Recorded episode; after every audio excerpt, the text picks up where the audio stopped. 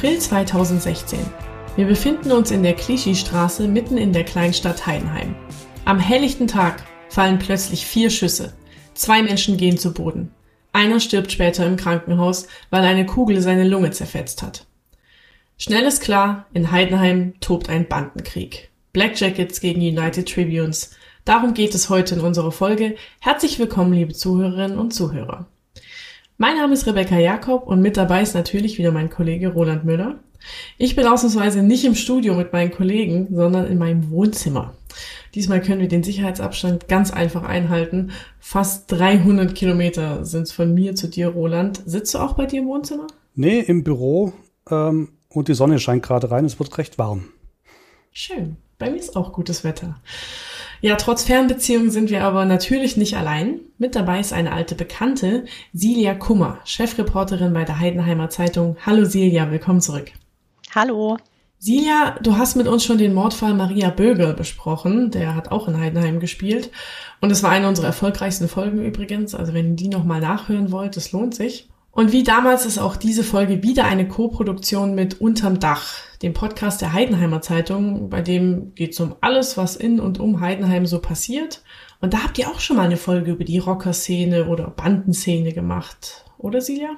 Ja, das stimmt. Ähm, das haben wir schon mal gemacht und da hatten wir einen sehr interessanten Gast dabei, ähm, quasi den, den äh, Hauptermittler, der sich bei der Polizeidirektion Ulm mit diesem Thema Rocker oder Rockerähnliche Gruppierungen ähm, seit Jahren oder seit Jahrzehnten beschäftigt und super gut auskennt.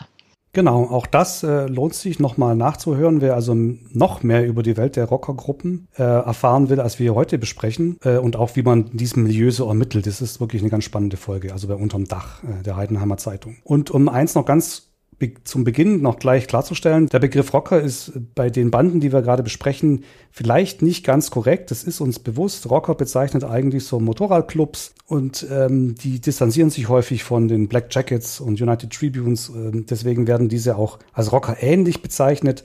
Trotzdem äh, benutzen wir den Begriff sicherlich immer wieder mal. Und ähm, ob das dann wirklich so trennscharf ist, wie es mancher gern hätte, das werden wir vielleicht auch später nochmal besprechen denn es gibt auch ein paar Gemeinsamkeiten. Jetzt gehen wir aber rein in den Fall. Äh, Rebecca hat es schon sehr plastisch beschrieben. Wir sind in Heidenheim in der Klischeestraße am Donnerstag, den 7. April.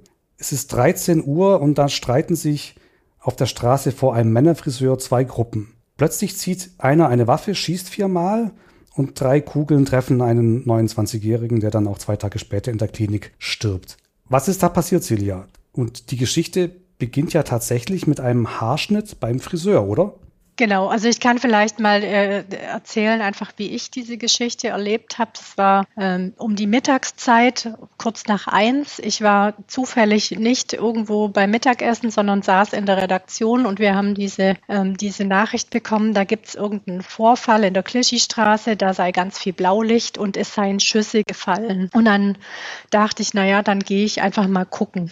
Das ist von der Redaktion so fünf Minuten zu Fuß ähm, und ich bin dann da hingelaufen da waren dann, also die Opfer waren schon versorgt, die waren schon mit dem Krankenwagen abtransportiert worden, aber es war eben die Polizei da, die Spurensicherung. Es war natürlich ein riesen Menschenauflauf, also es ist relativ nahe an der Innenstadt, dieser Bereich. Und ähm, ich konnte mich dann einfach auch so ein bisschen mit den Leuten, die da standen äh, und die es zum Teil auch beobachtet hatten, was da passiert, unterhalten. Und ähm, da machte ganz schnell die Runde, es geht um Rocker oder um Rocker-ähnliche Gruppierungen. Es geht um die Black Jackets und die United Tribunes und die Leute konnten das auch ganz schnell benennen, wer da auf wen ähm, geschossen hatte. Ja, wie ging es dann weiter? Ähm, was haben die Ermittlungen dann ergeben und wie habt ihr dann als Zeitung ähm, reagiert? Also die, die Polizei hat dann ähm, relativ schnell mitgeteilt, es gab eine Schießerei, es wurden zwei Männer verletzt. Ähm, der, die Täter sind oder der Täter ist auf der Flucht. Ähm, diesen Bandenhintergrund ähm, hat jetzt die Polizei anfangs nicht so ganz klar bestätigt. Da hieß es dann nur, ja, es könnte einen solchen Hintergrund geben.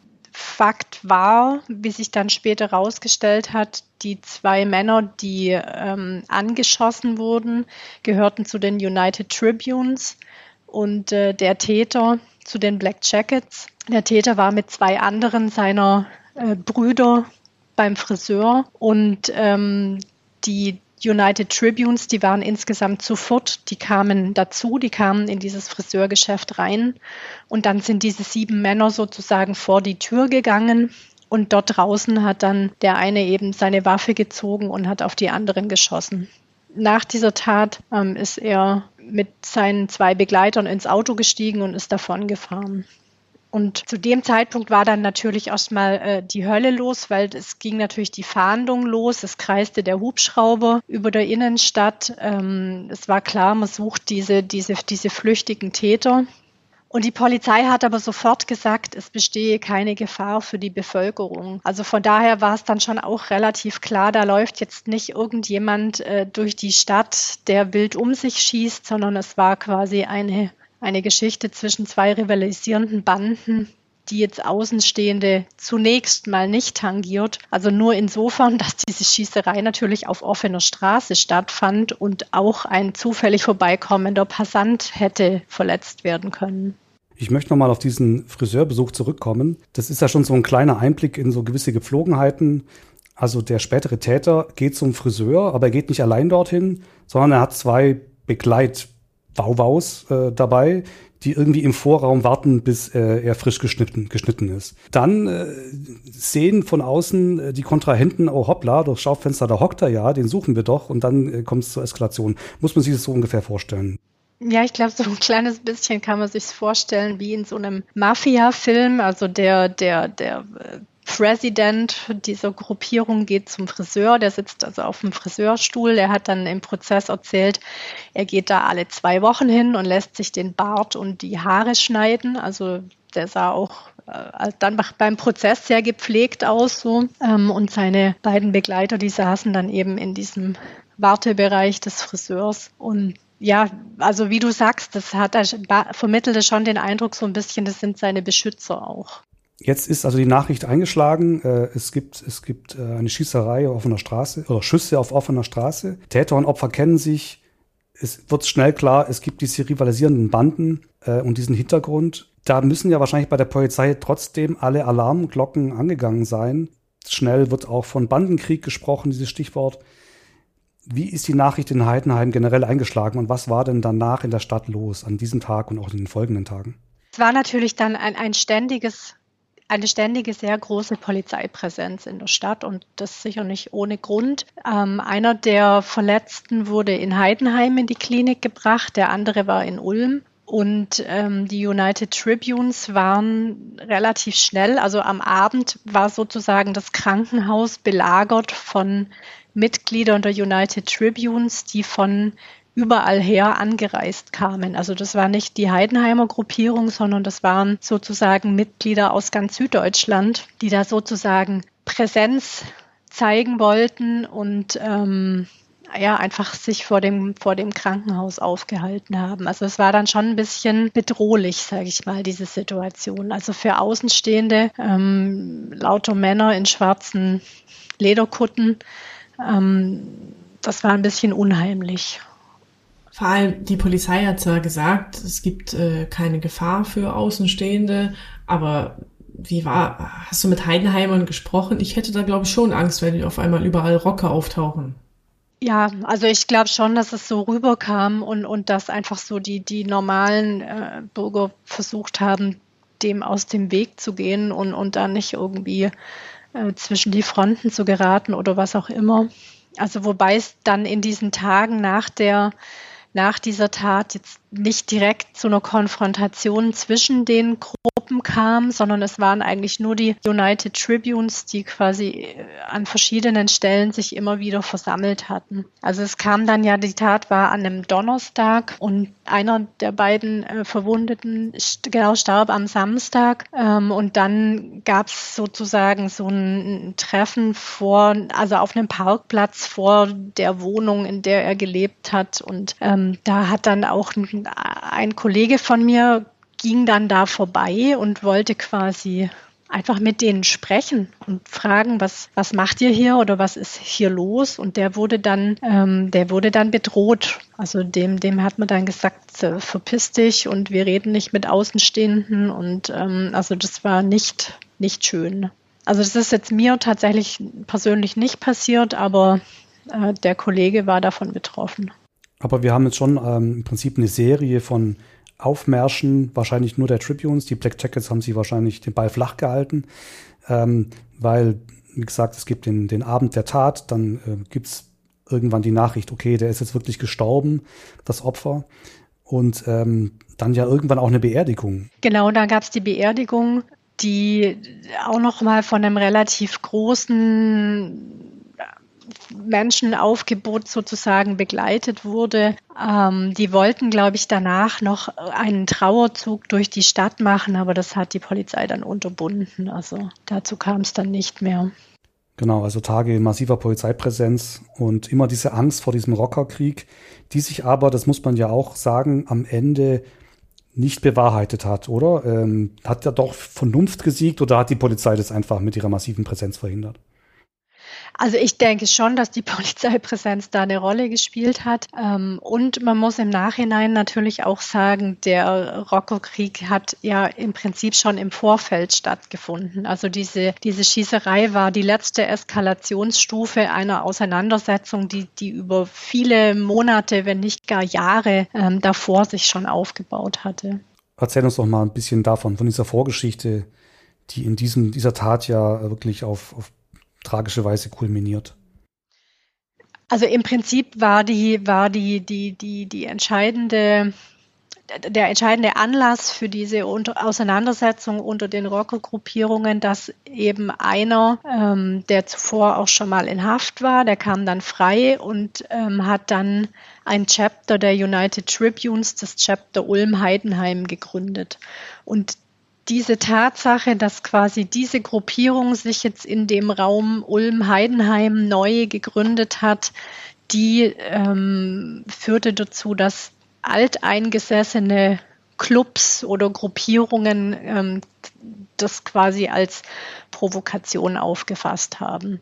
Und im Speziellen ähm, eben die Black Jackets, die im Raum Heidenheim relativ stark vertreten waren. Und da gab es eben, das wurde dann auch bei diesem Prozess relativ detailliert aufgearbeitet. Da gab es eben verschiedenste ähm, Auseinandersetzungen im, im Vorfeld, also Aufmärsche, wo sich die Gruppierungen gegenüberstanden, ähm, Brandanschläge auf Autos, ähm, ganz gezielt. Also es wurde beispielsweise das Auto, ähm, das eines der Opfer von dieser Schießerei, das wurde tatsächlich richtig angezündet und abgefackelt. Das war ungefähr drei Monate vorher. Und diese Tatsache war dann im Prinzip auch der Anlass, warum die diesen Black Jackets Präsidenten beim Friseur gestellt haben, weil sie wollten, also so wurde das dann vor Gericht dargestellt, diese Sache klären unter Männern, warum denn da jetzt das Auto brannte von dem. Also sie wollten in gewisser Weise Rache quasi dafür üben. Jetzt ist es für mich als Autonomalbürgerin trotzdem ein ziemlich weiter Sprung von man beschädigt ein Auto und will das klären, wie auch immer, ob sie sich da jetzt irgendwie äh, gegenseitig aufs Maul hauen wollten dafür. Aber der Sprung davon, jemanden umzubringen, das ist doch schon eigentlich eine ziemliche, ziemlich krasse Eskalation. Ja, also es gab auch schon körperliche Auseinandersetzungen davor. Es gab eine Schlägerei zwischen dem späteren Täter, also der da geschossen hat, und dem Chef der Gruppierung United Tribunes. Die haben sich ähm, ein paar Monate davor tatsächlich geprügelt in einem Autohaus und da gibt es auch eine Videoaufnahme davon. Und dieses Video wurde auch in, in entsprechenden Kanälen im Internet gepostet, um sozusagen das Ansehen dieses Mannes zu beschädigen oder wie auch immer. Und für den war das wahrscheinlich einfach die nächste Stufe, okay, das passiert mir nicht mehr, ich bin jetzt bewaffnet. Bei der, bei der nächsten Gelegenheit, da werde ich nicht verhauen, sondern da ziehe ich dann meinen Revolver. Diese Folge wird von der Neurosys GmbH unterstützt. True Crime ist spannend, aber viele von euch kennen bestimmt auch eine andere Art von Spannung, und zwar die Spannung im Kopf. Zum Beispiel nach langen Stunden im Homeoffice oder wenn man schlecht geschlafen hat. Kopfschmerzen. Was aber nicht jeder kennt, ist Migräne. Betroffene beschreiben die so. Das ist, als würde dein Kopf platzen und normale Kopfschmerztabletten helfen nicht. Damit die Patienten in Zukunft besser behandelt werden können, braucht die Forschung Unterstützung. Und wenn ihr aus Ulm, dem Landkreis Neu-Ulm oder dem Alb-Donau-Kreis kommt, könnt ihr dabei helfen. Macht einfach mit bei der Online-Umfrage zu Kopfschmerzen und Migräne in der Region unter www.neurosys.de slash Umfrage-Kopfschmerzen. Die Neurosys GmbH aus Ulm entwickelt medizinische Smartphone-Apps und möchte wissen, wie sich Kopfschmerzen in der Region verteilen. Die Umfrage ist natürlich datenschutzkonform und ihr bleibt anonym. Als Dank für jeden ausgefüllten Fragebogen lässt die Neurosys GmbH einen Baum pflanzen. So tragt ihr mit eurer Teilnahme auch noch zum Klimaschutz bei. Also www.neurosys.de slash Umfrage-Kopfschmerzen. Wir haben jetzt so ein paar Stichworte über diese Gruppierung gehört. Black Jackets gegen United Tribunes und noch viele andere Wörter aus dieser aus diesem Rocker-Slang. Silja, kannst du da ein bisschen auf diese Begrifflichkeiten eingehen? Wir haben jetzt schon gehört, es gibt Chapter und die bezeichnen sich gegenseitig als Brüder. Das ist ja schon fast eine eigene Sprache. Ja, ich glaube, es ist schon auch eine ganz eigene Welt, ähm, die so ein bisschen aus diesem Rocker-Milieu kommt. Also die klassischen Rocker-Gruppierungen sind ja zum Beispiel die Hells Angels, ähm, die eben ein, Motorradclub sind ähm, und der nennt seine, also bei den Hells Angels heißt es Charter, diese einzelnen Gruppierungen. Äh, beim Obst- und Gartenbauverein würde man wahrscheinlich sagen Ortsgruppen. Und äh, die Rocker-ähnlichen Gruppierungen oder viele andere Gruppierungen nennen es eben Chapter. Also heißt nichts anderes eigentlich wie eben eine bestimmte Gruppe sozusagen vor Ort. Also es ist diese Untergliederung. Und es gibt eben einen Präsidenten, der sozusagen über allen steht. Das ist der World President äh, bei den Black Jackets. Und dann gibt es eben Präsidenten dieser einzelnen Chapter, also eine ganz hierarchische Gliederung, ganz klassisch. Ich glaube, es ist auch ein bisschen ans Militärische fast angegliedert, weil es gibt dann noch andere äh, Positionen innerhalb von so einem Chapter, wie zum Beispiel einen Sergeant at Arms oder äh, einen Treasurer, der quasi der Schatzmeister ist. Und es ist irgendwie ganz wichtig, diese, also ich glaube, diese Strukturen, diese sehr hierarchischen Strukturen, ähm, die begünstigen eben auch so eine gewisse ähm, Ausnutzung äh, um, für kriminelle Geschichten. Also wenn ich, wenn ich äh, sozusagen untergeordnete Mitglieder habe oder ich habe solche, die überhaupt erst Mitglied bei mir werden wollen, also äh, da gibt es quasi die Supporter, das sind so die ganz am Rande stehenden, die irgendwann mal dabei sein wollen. Dann gibt es Prospects, die haben so die, die Anwärterschaft, mal Mitglied zu werden. Und dann gibt es eben die Members, die tatsächlich richtig Mitglied der Gruppe sind. Ähm, und weil man ja in dieser Hierarchie aufsteigen will, muss man natürlich auch gehorchen. Also wenn man zu so einem äh, Prospect sagt, ähm, du musst jetzt ein Auto anzünden, dann kann der sich entscheiden, entweder er macht es und dann kann er irgendwann mal richtiges Mitglied der Gruppe werden oder er macht es eben nicht und dann ist er raus. So funktioniert es und ich glaube, so lässt sich halt auch erklären, dass man äh, junge Menschen findet, die sich dann für solche Straftaten bereit erklären. Vielleicht ohne drüber nachzudenken, weil es in ihrem Gruppenkosmos irgendwie als normal erscheint. Jetzt, jetzt geht es ja hier äh, um speziell um die Black Jackets und die United Tribunes. Die Black Jackets äh, waren ja mal ein sehr bekannter Name in dieser ganzen Szene, wurden ja wohl auch in Heidenheim gegründet. Äh, was macht es diese beiden Gruppen speziell aus? Also die Black Jackets wurden in Heidenheim gegründet, die gibt es schon sehr lang, schon seit Mitte der 80er Jahre. Und sie sagen selber, ihr Gründungsmythos ist sozusagen, ähm, dass es junge Männer mit Migrationshintergrund waren, die sich vielleicht auch in dem deutschen Umfeld diskriminiert gefühlt haben oder, oder eben nicht anerkannt oder herabgesetzt und die sozusagen eine Freundschaftsgruppe gründen wollten, ähm, wo sie einen gewissen Zusammenhalt finden und ein gewisses Miteinander, um sich sozusagen zu behaupten in ihrem Umfeld. Ähm, ganz am Anfang hatten die auch keine Kutten. Also Kutten sind ja diese Lederjacken ohne Ärmel die die Rocker äh, traditionellerweise tragen und die mittlerweile auch bei den Black Jackets und bei den United Tribunes sozusagen die, die äh, Zugehörigkeit zeigen. Ähm, am Anfang hatten die Black Jackets, daher auch der Name, äh, schwarze Bomberjacken, die da in den 80ern halt gerade Mode waren. Und an irgendeinem Punkt haben sich dann eben diese Strukturen herauskristallisiert, die, glaube ich, ganz am Anfang nicht da waren, sondern das hat sich einfach in so eine Richtung entwickelt und dann eine gewisse Eigendynamik ähm, gewonnen, ähm, wovon sich auch sozusagen Gründungsmitglieder oder, oder, oder solche, die ganz am Anfang da mal dabei waren, mittlerweile auch komplett distanzieren und sagen, damit haben sie, wollen sie überhaupt nichts zu tun haben.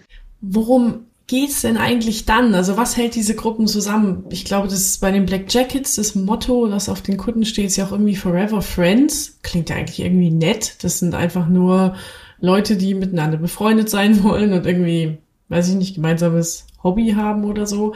Aber man verbindet ja eigentlich klassischerweise mit solchen Rocker-ähnlichen Gruppen eben Prostitution, Kriminalität, Türsteherjobs, Drogenhandel. Wie ist es jetzt bei den Gruppen, über die wir sprechen? Was machen die eigentlich? Ich glaube, die Schwierigkeit ist, man kann natürlich nicht immer alle über einen Kamm scheren. Also das sagen die selber zu ihrer eigenen Verteidigung. Ähm, die Black Jackets sind nicht per se kriminell. Und ähm, ehrlich gesagt, ich glaube das auch. Also es gibt da bestimmt Chapter, die sind noch nie aufgefallen. Ähm, die, die, die treffen sich, weil sie eben zusammen sein wollen, weil sie quasi eine Clique sind. Aber es gibt eben auch Chapter, wo das komplett in eine andere Richtung läuft und wo dann halt, wo es um diese Dinge geht, Prostitution, ähm, Drogenhandel und so weiter. Also es gibt Mitglieder der Black Jackets, die haben Bordelle betrieben oder die äh, waren als Türsteher tätig und so weiter. Also es sind auch diverse Mitglieder beider Gruppierungen wegen Drogenhandels ähm, verurteilt worden. Also das ist jetzt keine Behauptung, wenn man sagt, diese, diese kriminellen Dinge spielen eine Rolle, aber wahrscheinlich nicht eben an jeder Stelle. Aber ähm, der Eindruck, den, den ich hatte, jetzt auch bei den vielen Gerichtsverhandlungen, bei denen ich war, die in diesem Umfeld ähm, sich zutragen, es sind, also es sind ja per se nur Männer. Frauen dürfen kein Mitglied werden. Frauen spielen in dieser Welt überhaupt gar keine Rolle.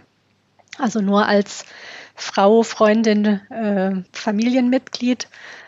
Ähm, das sind junge Männer, die oft aus einer relativ perspektivlosen Situation kommen. Also entweder haben sie gar keine Ausbildung oder sie sind arbeitslos, ähm, sie haben keine, keine soziale Anerkennung, die gelten in ihrem Umfeld nichts.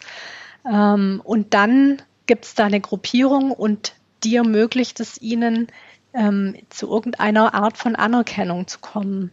Also sei es auch nur dadurch, dass sie dort eben einen Titel haben, dass sie Member werden, dass sie quasi der Präsident sein können. Und ich glaube, das spielt eine ganz große Rolle bei der Motivation, warum man da dazugehören will. Und natürlich auch, dass man sich innerhalb einer Gruppe stark fühlen kann ähm, und als Einzelner eben vielleicht nicht so stark rüberkommen würde. Wir merken, du kennst dich sehr gut aus mit diesem Thema. Du bist quasi Rocker-Expertin bei der Heidenheimer Zeitung. Ähm, wie bist du dazu gekommen? Schon vor der Schießerei, von der wir jetzt sprechen.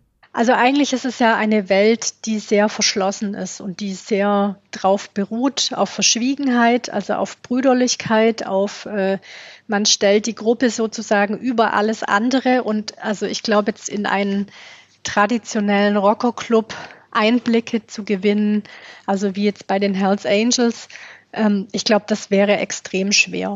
Und also ich glaube, viele von uns haben sicher auch Sons of Anarchy gesehen, die ähm, super Netflix-Serie zu diesem Thema Rocker.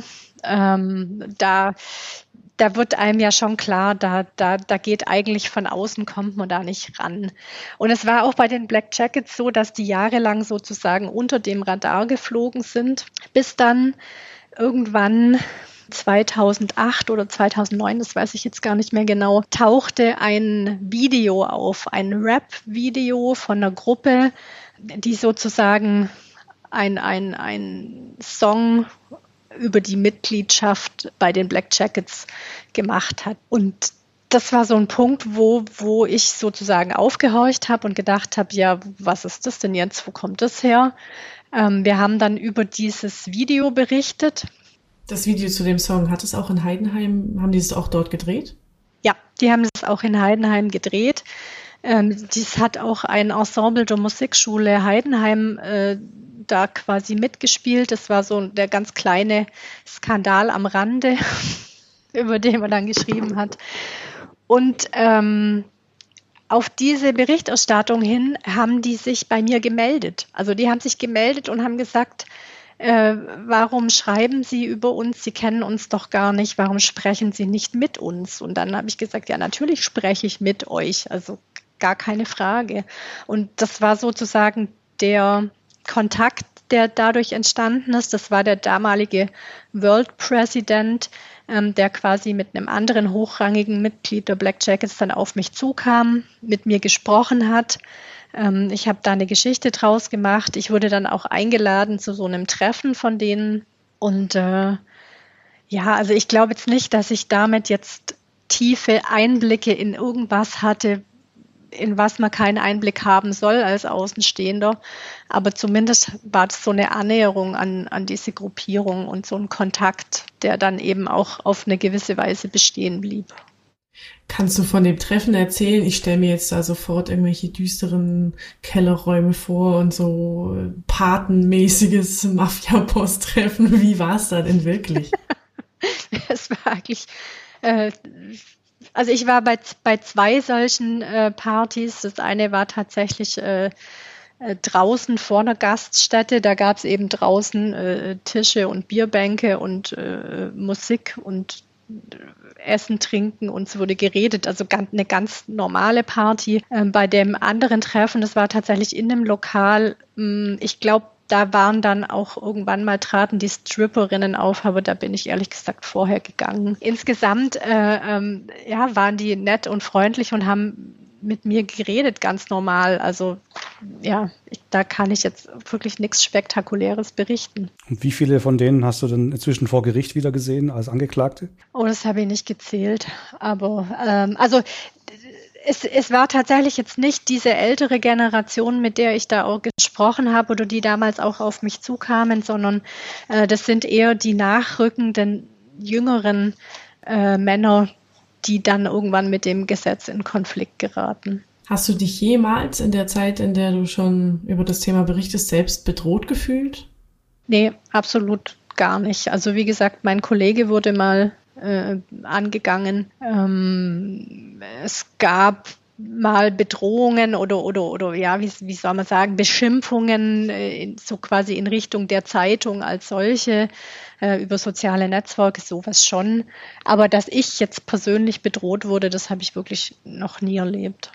Die Region Heidenheim-Ulm wird ja öfter als Schwerpunkt für Rockergruppen oder auch ähm, diese Rocker-ähnlichen Gruppierungen bezeichnet. Die United Tribunes kommen ja ursprünglich aus Villingen-Schwenningen, also auch ein baden-württembergisches Original, wenn man so möchte. Was ist denn an diesem Schwerpunkt ähm, dran?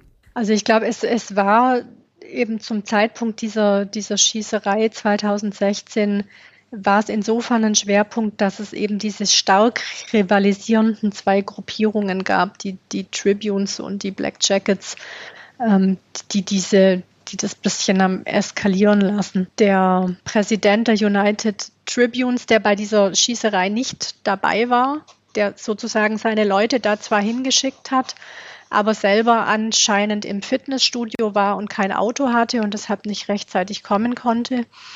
Ähm, der wurde dann zwei Jahre später wegen Drogenhandels ähm, ebenfalls verurteilt. Also der ist, so viel ich weiß, noch im Gefängnis. Und damit hat sich diese Gruppierung auch so ein bisschen aufgelöst. Und dadurch ist auch die Spannung raus. Also das ist jetzt im Moment kein besonders virulentes Thema. Wir hatten einen Prozess, bei dem der, der letzte Woche zu Ende ging. Da wurde ein, ein Mitglied der Black Jackets äh, verurteilt wegen Drogenhandels. Aber das hat keine so große Außenwirkung, weil das gibt ja dann keine keine Eskalation, sondern das ist eben eine Gruppierung, die, die mit Drogen handelt und das geht dann sozusagen nur die Polizei und die Betroffenen was an. Und äh, von daher ist das Thema jetzt nicht mehr so brennend, wie es eben vor einigen Jahren noch war. Wir reden jetzt hier die ganze Zeit von Rockern, Banden, rockerähnlichen Banden und werfen die Begriffe irgendwie fröhlich durcheinander. Das sind aber nicht wirklich Rocker im klassischen Sinne, von denen wir jetzt hier sprechen. Silja, kannst du erklären, was eigentlich der Unterschied ist? Also die, die klassischen Rocker äh, beziehen sich ja oder, oder haben sehr viel mit dem Motorradfahren zu tun. Und äh, das Motorrad spielt jetzt bei den Black Jackets oder bei den Tribunes überhaupt keine Rolle. Es gibt Leute, die sagen, man muss die eigentlich als Street Gangs äh, bezeichnen, aber ich glaube, Street Gang trifft es insofern nicht so ganz, weil ähm, weil sie ja diese Strukturen von den Rocco-Gruppierungen übernommen haben und weil die, die Strukturen, das habe ich ja vorhin schon mal gesagt, ähm, für bestimmte kriminelle Dinge auch sehr nützlich sein können. Und, und deshalb spricht man auch von Rocker-ähnlichen Gruppierungen. Also das bedeutet quasi sowas wie Rockergruppe ohne Motorrad. Also so ganz korrekt, wobei ich jetzt nicht weiß, ob man da jetzt äh, unbedingt drauf bestehen muss, auf diese Unterschiede oder ob man da einfach auch Rocker sagen kann. Also auf jeden Fall eine ziemliche Macho-Kultur, wo es ja auch darum geht, Gebietsansprüche zu verteidigen, äh, so Uniformen zu tragen und Stärke zu demonstrieren. Deswegen ja auch diese Aufmärsche und diese dass es so wichtig ist, dass man so viele Menschen auf die Straße kriegt und sagt, okay, wir sind hier wer, wir sind hier viele, oder? Genau. Und bei den, also bei den Tribunes zum Beispiel kommt noch dieser Aspekt dazu, dass die sich gern mit Bodybuilding beschäftigen, ähm, sich gern auffällig tätowieren, also quasi über so einen Körperkult auch so ein bisschen Stärke zeigen oder, oder ja, so angsteinflößend sein wollen. Das, ja, also wie du sagst, es ist, es ist tatsächlich eine Macho-Kultur.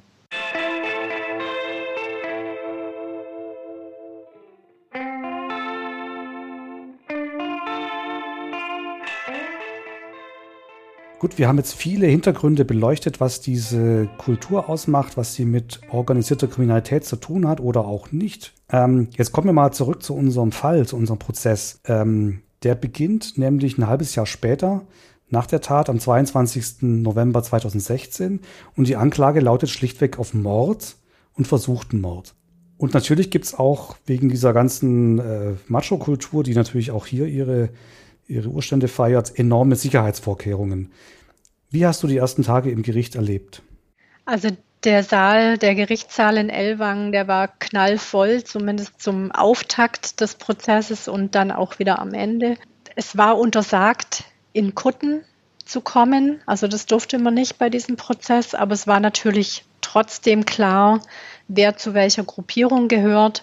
Und es war auch klar, dass beide Gruppierungen ihre Gruppenmitglieder supporten oder, oder unterstützen quasi. Und deshalb war da eben der, der Andrang so groß. Und es waren also auch da wieder ein enormes Polizeiaufgebot. Es wurde jeder kontrolliert mit äh, Sicherheitsschleuse und Durchsuchung und äh, allem, der in diesen Saal rein wollte. Also es war schon eine, eine gewaltige, auch aufgeladene Atmosphäre. Und es gab natürlich dann auch ähm, vor Gericht Situationen, also als beispielsweise dann ähm, das überlebende Opfer, der musste natürlich auch als Zeuge aussagen, als der dann sozusagen im Zeugenstand dem Angeklagten so direkt gegenüber saß, da war die, die Spannung dann schon greifbar.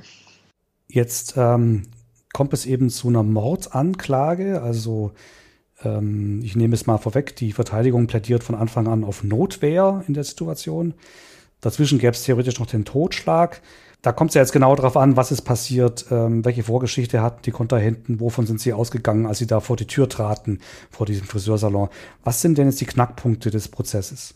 Also die, die Verteidigerin äh, von dem Angeklagten war die Frau Stiefel-Bechdolf aus Heilbronn, die in diesem Podcast, glaube ich, auch schon eine gewisse Berühmtheit erlangt hat. Ähm, also eine wirklich interessante Persönlichkeit, eine ganz taffe, starke Frau, glaube ich, die sich also in der justiziellen Männerwelt auch ziemlich durchbeißen muss. Und die hat eben von Anfang an versucht klarzumachen, dass da jetzt nicht völlig äh, unschuldige, wehrlose Opfer sozusagen einem kaltblütigen Täter gegenüberstanden, sondern dass ja eigentlich die Provokation von den späteren Opfern ausging. Und sie hat auch versucht nachzuweisen, dass die Opfer sozusagen mit dieser Eskalation rechnen mussten. Also es ist ihr am Ende jetzt nicht gelungen, ähm, diese Geschichte als Notwehr darzustellen. Und da hat dann ähm, auch der Richter Ilk am Schluss ganz deutlich gesagt, also wenn jemand in Notwehr handelt, dann steigt er nicht nach der Tat ins Auto und fährt einfach davon, sondern dann müsste er sich ja um die Opfer kümmern ähm, und, und, und sich sozusagen der Polizei stellen, weil er ja, weil er ja in Notwehr gehandelt hat. Und das war natürlich nicht der Fall. Aber sie hat es geschafft, äh, die, die Anklage von Mord auf äh, Totschlag oder versuchten Totschlag äh, quasi runterzuhandeln. Naja, weil ganz unvorbereitet waren die beiden ja nicht. Die hatten auch Waffen bei sich, ne? wenn auch keine Schusswaffen. Genau, die hatten Waffen bei sich und es wurde auch nachgewiesen in der in der Bauchtasche und in der Hosentasche von einem Opfer waren Bleispuren. Und da hat der Sachverständige auch gesagt, also Blei kommt heutzutage eigentlich in der Umwelt nicht mehr vor. Also das würde schon sehr deutlich auf eine Schusswaffe sozusagen hinweisen. Aber diese Waffe, die wurde nicht äh, gefunden oder die war nicht da. Also man konnte das nicht nachweisen. Vielleicht hatte der auch am Tag davor eine, Wasch, eine, eine Waffe einstecken. Das weiß man einfach nicht. Aber ähm, genau, es wurde ein, ein, ein Totschläger, so eine Stahlrute quasi bei, bei dem einen Opfer gefunden. Also der war jetzt nicht wehrlos. Genau, und es gab die Theorie, ähm, dass es gab ja noch zwei, die zur Opfergruppe gehörten, ähm, zu den Tribunes, die dann vom Tatort auch geflüchtet sind. Äh, da gab es die Theorie, dass äh, die die Waffe mitgenommen haben könnten oder so, ne? Ja, wobei das jetzt tatsächlich, also das, das blieb sehr im Reich der Spekulation. Also der eine ist schon abgehauen in dem Moment, als Schüsse fielen der andere dann zwar erst später, aber ich glaube, die waren alle so schockiert. Ich glaube nicht, dass da jemand geistesgegenwärtig genug war, um da jetzt noch irgendwie äh, quasi drüber nachzudenken, oh, ich muss hier eine Waffe aus, aus, aus dem Verkehr ziehen oder so. Also das kann ich mir schwer vorstellen. Über das Urteil sprechen wir gleich nochmal genauer. Kommen wir nochmal kurz zurück zur Notwehr und was es damit auf sich hat. Notwehr ist nicht gleich Notwehr. Da gibt es zum Beispiel den Begriff der Putativnotwehr. Was genau das eigentlich bedeutet und worauf es bei dem Thema ankommt, das erklärt uns jetzt unser Kollege Moritz Klaus. Gesetzestexte sind oft lang und kompliziert. Der Paragraph zur Notwehr aber besteht nur aus zwei Sätzen. Erstens, wer eine Tat begeht, die durch Notwehr geboten ist, handelt nicht rechtswidrig. Und zweitens, Notwehr ist die Verteidigung, die erforderlich ist, um einen gegenwärtigen rechtswidrigen Angriff von sich oder einem anderen abzuwenden. Das heißt also, dass man einen Angreifer im wahrsten Sinne des Wortes zurückschlagen darf. Im Detail und im Einzelfall ist die Auslegung von Notwehr aber oft schwierig. So muss zum Beispiel immer das mildeste Mittel gewählt werden, das den Angriff sicher stoppt. Man darf also zum Beispiel nicht einfach einen Ladendieb erschießen. Gerade bei potenziell tödlicher Gewalt muss außerdem eine Warnung ausgesprochen werden. Ein ganz spezieller Fall ist die Putativnotwehr. Die tritt ein, wenn ein Mensch sich verteidigt, weil er glaubt, dass er sich in einer Notwehrlage befindet, obwohl das gar nicht stimmt. Das ist zum Beispiel der Fall, wenn man einen vermeintlichen Angreifer niederschlägt, der sich nur mit einer Plastikwaffe einen Scherz erlauben wollte. Auch in solchen Fällen wird derjenige, der dachte, dass er sich verteidigen muss, in der Regel nicht bestraft und zwar weil er nicht wissen konnte, dass die Attacke auf ihn gar nicht echt war.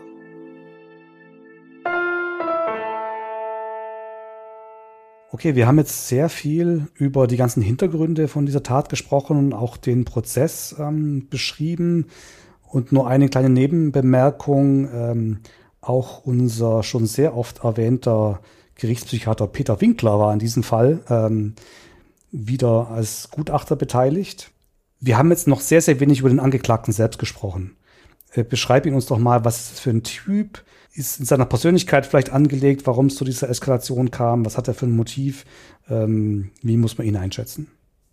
Also ich sag mal, der ähm, Angeklagte, der, der war jetzt nicht so vielleicht der ganz typische ähm, Underdog oder Loser, den würde ich, so hätte ich ihn jetzt gar nicht bezeichnet. Also er kam wohl aus einem relativ soliden Elternhaus mit zwei Geschwistern, die auch beide irgendwie beruflich äh, erfolgreich waren. Ähm, er selber hat auch einen Beruf verlernt, er war Maurer, aber arbeitslos, also er hat, hat nie in dem Beruf gearbeitet. Ähm, also er war er wirkte auch nicht dumm oder intellektuell unterbelichtet, aber ich glaube, er hat sich eben sehr in dieses, in diese äh, äh, ähm, Rocker-Geschichte verrannt und, und hat da einfach quasi drin gelebt, sodass er das gar nicht mehr äh, reflektiert hat, was da eigentlich passiert ist und, und wie absurd es von außen vielleicht auch gewirkt hat.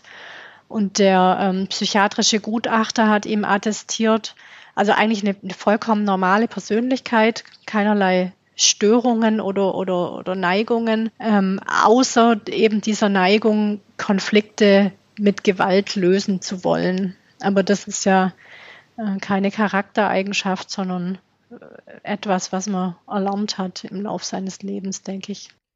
Der war ja vorbestraft und alle diese Vorstrafen hatten mit Körperverletzung zu tun, meinte ich mich zu erinnern. Ja, genau so habe ich es auch in Erinnerung. Also viel haben wir vom Angeklagten ja nicht erfahren.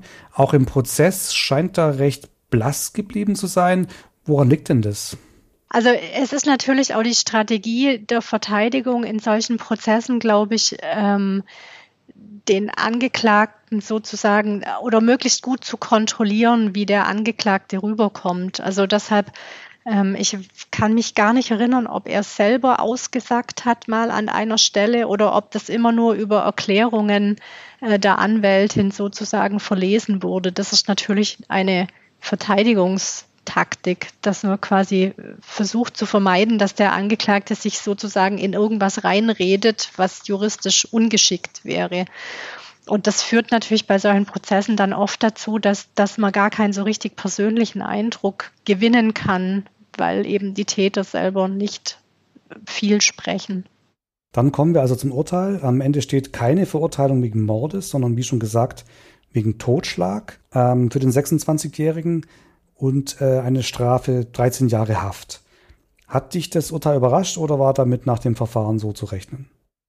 Also ich glaube, es war schon damit zu rechnen, dass jemand relativ hart bestraft wird, der so offensichtlich äh, der Täter war und der so offensichtlich äh, quasi mit unmäßiger Gewalt auf eine Provokation reagiert hat. Ähm, ich für mich äh, als Beobachterin war es richtig, dass man nicht auf Mord entschieden hat, weil die, die Mordmerkmale waren jetzt meiner Meinung nach tatsächlich auch nicht gegeben. Es waren keine, keine unschuldigen, wehrlosen Opfer. Die haben die Situation mitverantwortet, mit herbeigeführt und äh, von daher denke ich, war der Totschlag schon angemessen und ja, die Höhe der Strafe mit Sicherheit auch.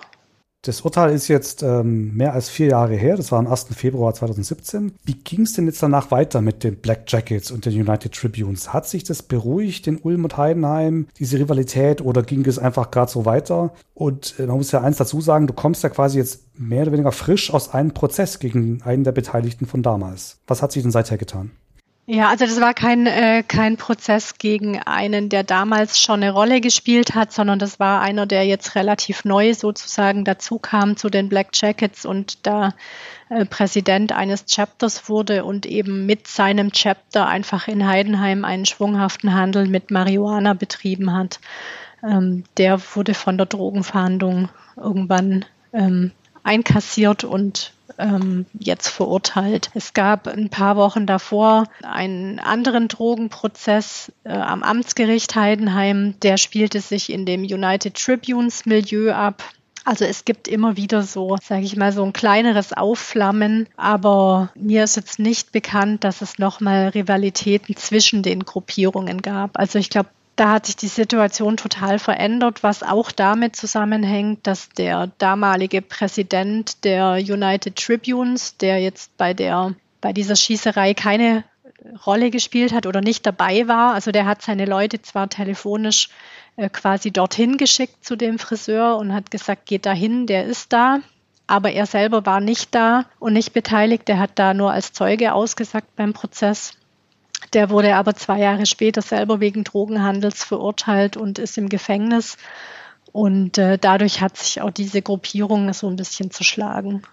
Und haben nicht auch die Black Jackets insgesamt deutschlandweit seitdem auch einen ziemlichen Niedergang erlebt? Die waren ja mal eine richtig auch international verbreitete Gruppierung. Genau. Die haben einen relativ deutlichen Niedergang erlebt. Das hat sich auf ganz wenige Chapter reduziert. Wobei die Polizei jetzt in letzter Zeit sagt, sie beobachtet sozusagen wieder ein, ein Anwachsen dieser Gruppierungen oder neue Gründungen. Die Polizei sagt auch, es entsteht natürlich, wenn eine Gruppierung irgendwo wegfällt, so ein gewisses Vakuum, das dann eben von einer anderen Gruppe gerne auch mal aufgefüllt wird. Also dieser, dieser Bereich ist schon so ständig in Bewegung und da kommen ständig neue Sachen und ja, man muss da einfach gucken, was passiert. Silja, du beschäftigst dich jetzt schon lange mit dem Thema. Was macht für dich die, na, vielleicht auch Faszination aus an diesen Gruppierungen und darüber zu berichten? Ich glaube, ich finde es einfach sehr interessant. Bei diesen Prozessen bekommt man doch immer relativ viel Einblicke in diese Welt dieser Gruppierungen, die einem ja normalerweise verschlossen bleibt, weil die ja nur untereinander agieren oder ähm, quasi auch eigentlich nichts nach außen dringen lassen wollen. Und ähm, da, da öffnen sich dann manchmal so Fenster auf eine Welt, in die man keine Einblicke hat. Und das ist jetzt für mich als Journalistin das Interessante dran. Ja, dann vielen Dank, Silja, auch, ähm, dass wir jetzt diesen Einblick haben durften in diese Welt. Und danke, dass du bei uns zu Gast warst. Gerne, immer wieder. Ja, vielen Dank. Bis zum nächsten Mal. Danke wie immer auch an euch, liebe Zuhörerinnen und Zuhörer. Schön, dass ihr wieder mit dabei wart. Das war jetzt schon unsere neunte Folge. Wenn ihr die anderen acht Folgen nachhören wollt, findet ihr die auf allen guten Podcast-Kanälen und natürlich auch unter swp.de slash akte. Fragen, Wünsche, Kritik und Anregungen könnt ihr per Mail loswerden an podcast.swp.de und auch auf Twitter sind wir unterwegs unter @akte_swp. Wenn euch gefällt, was wir tun, dann könnt ihr uns unterstützen und euch ein SWP Plus Abo holen. Mit dem Online-Abo der Südwestpresse habt ihr dann Zugang zu allen Artikeln auf swp.de.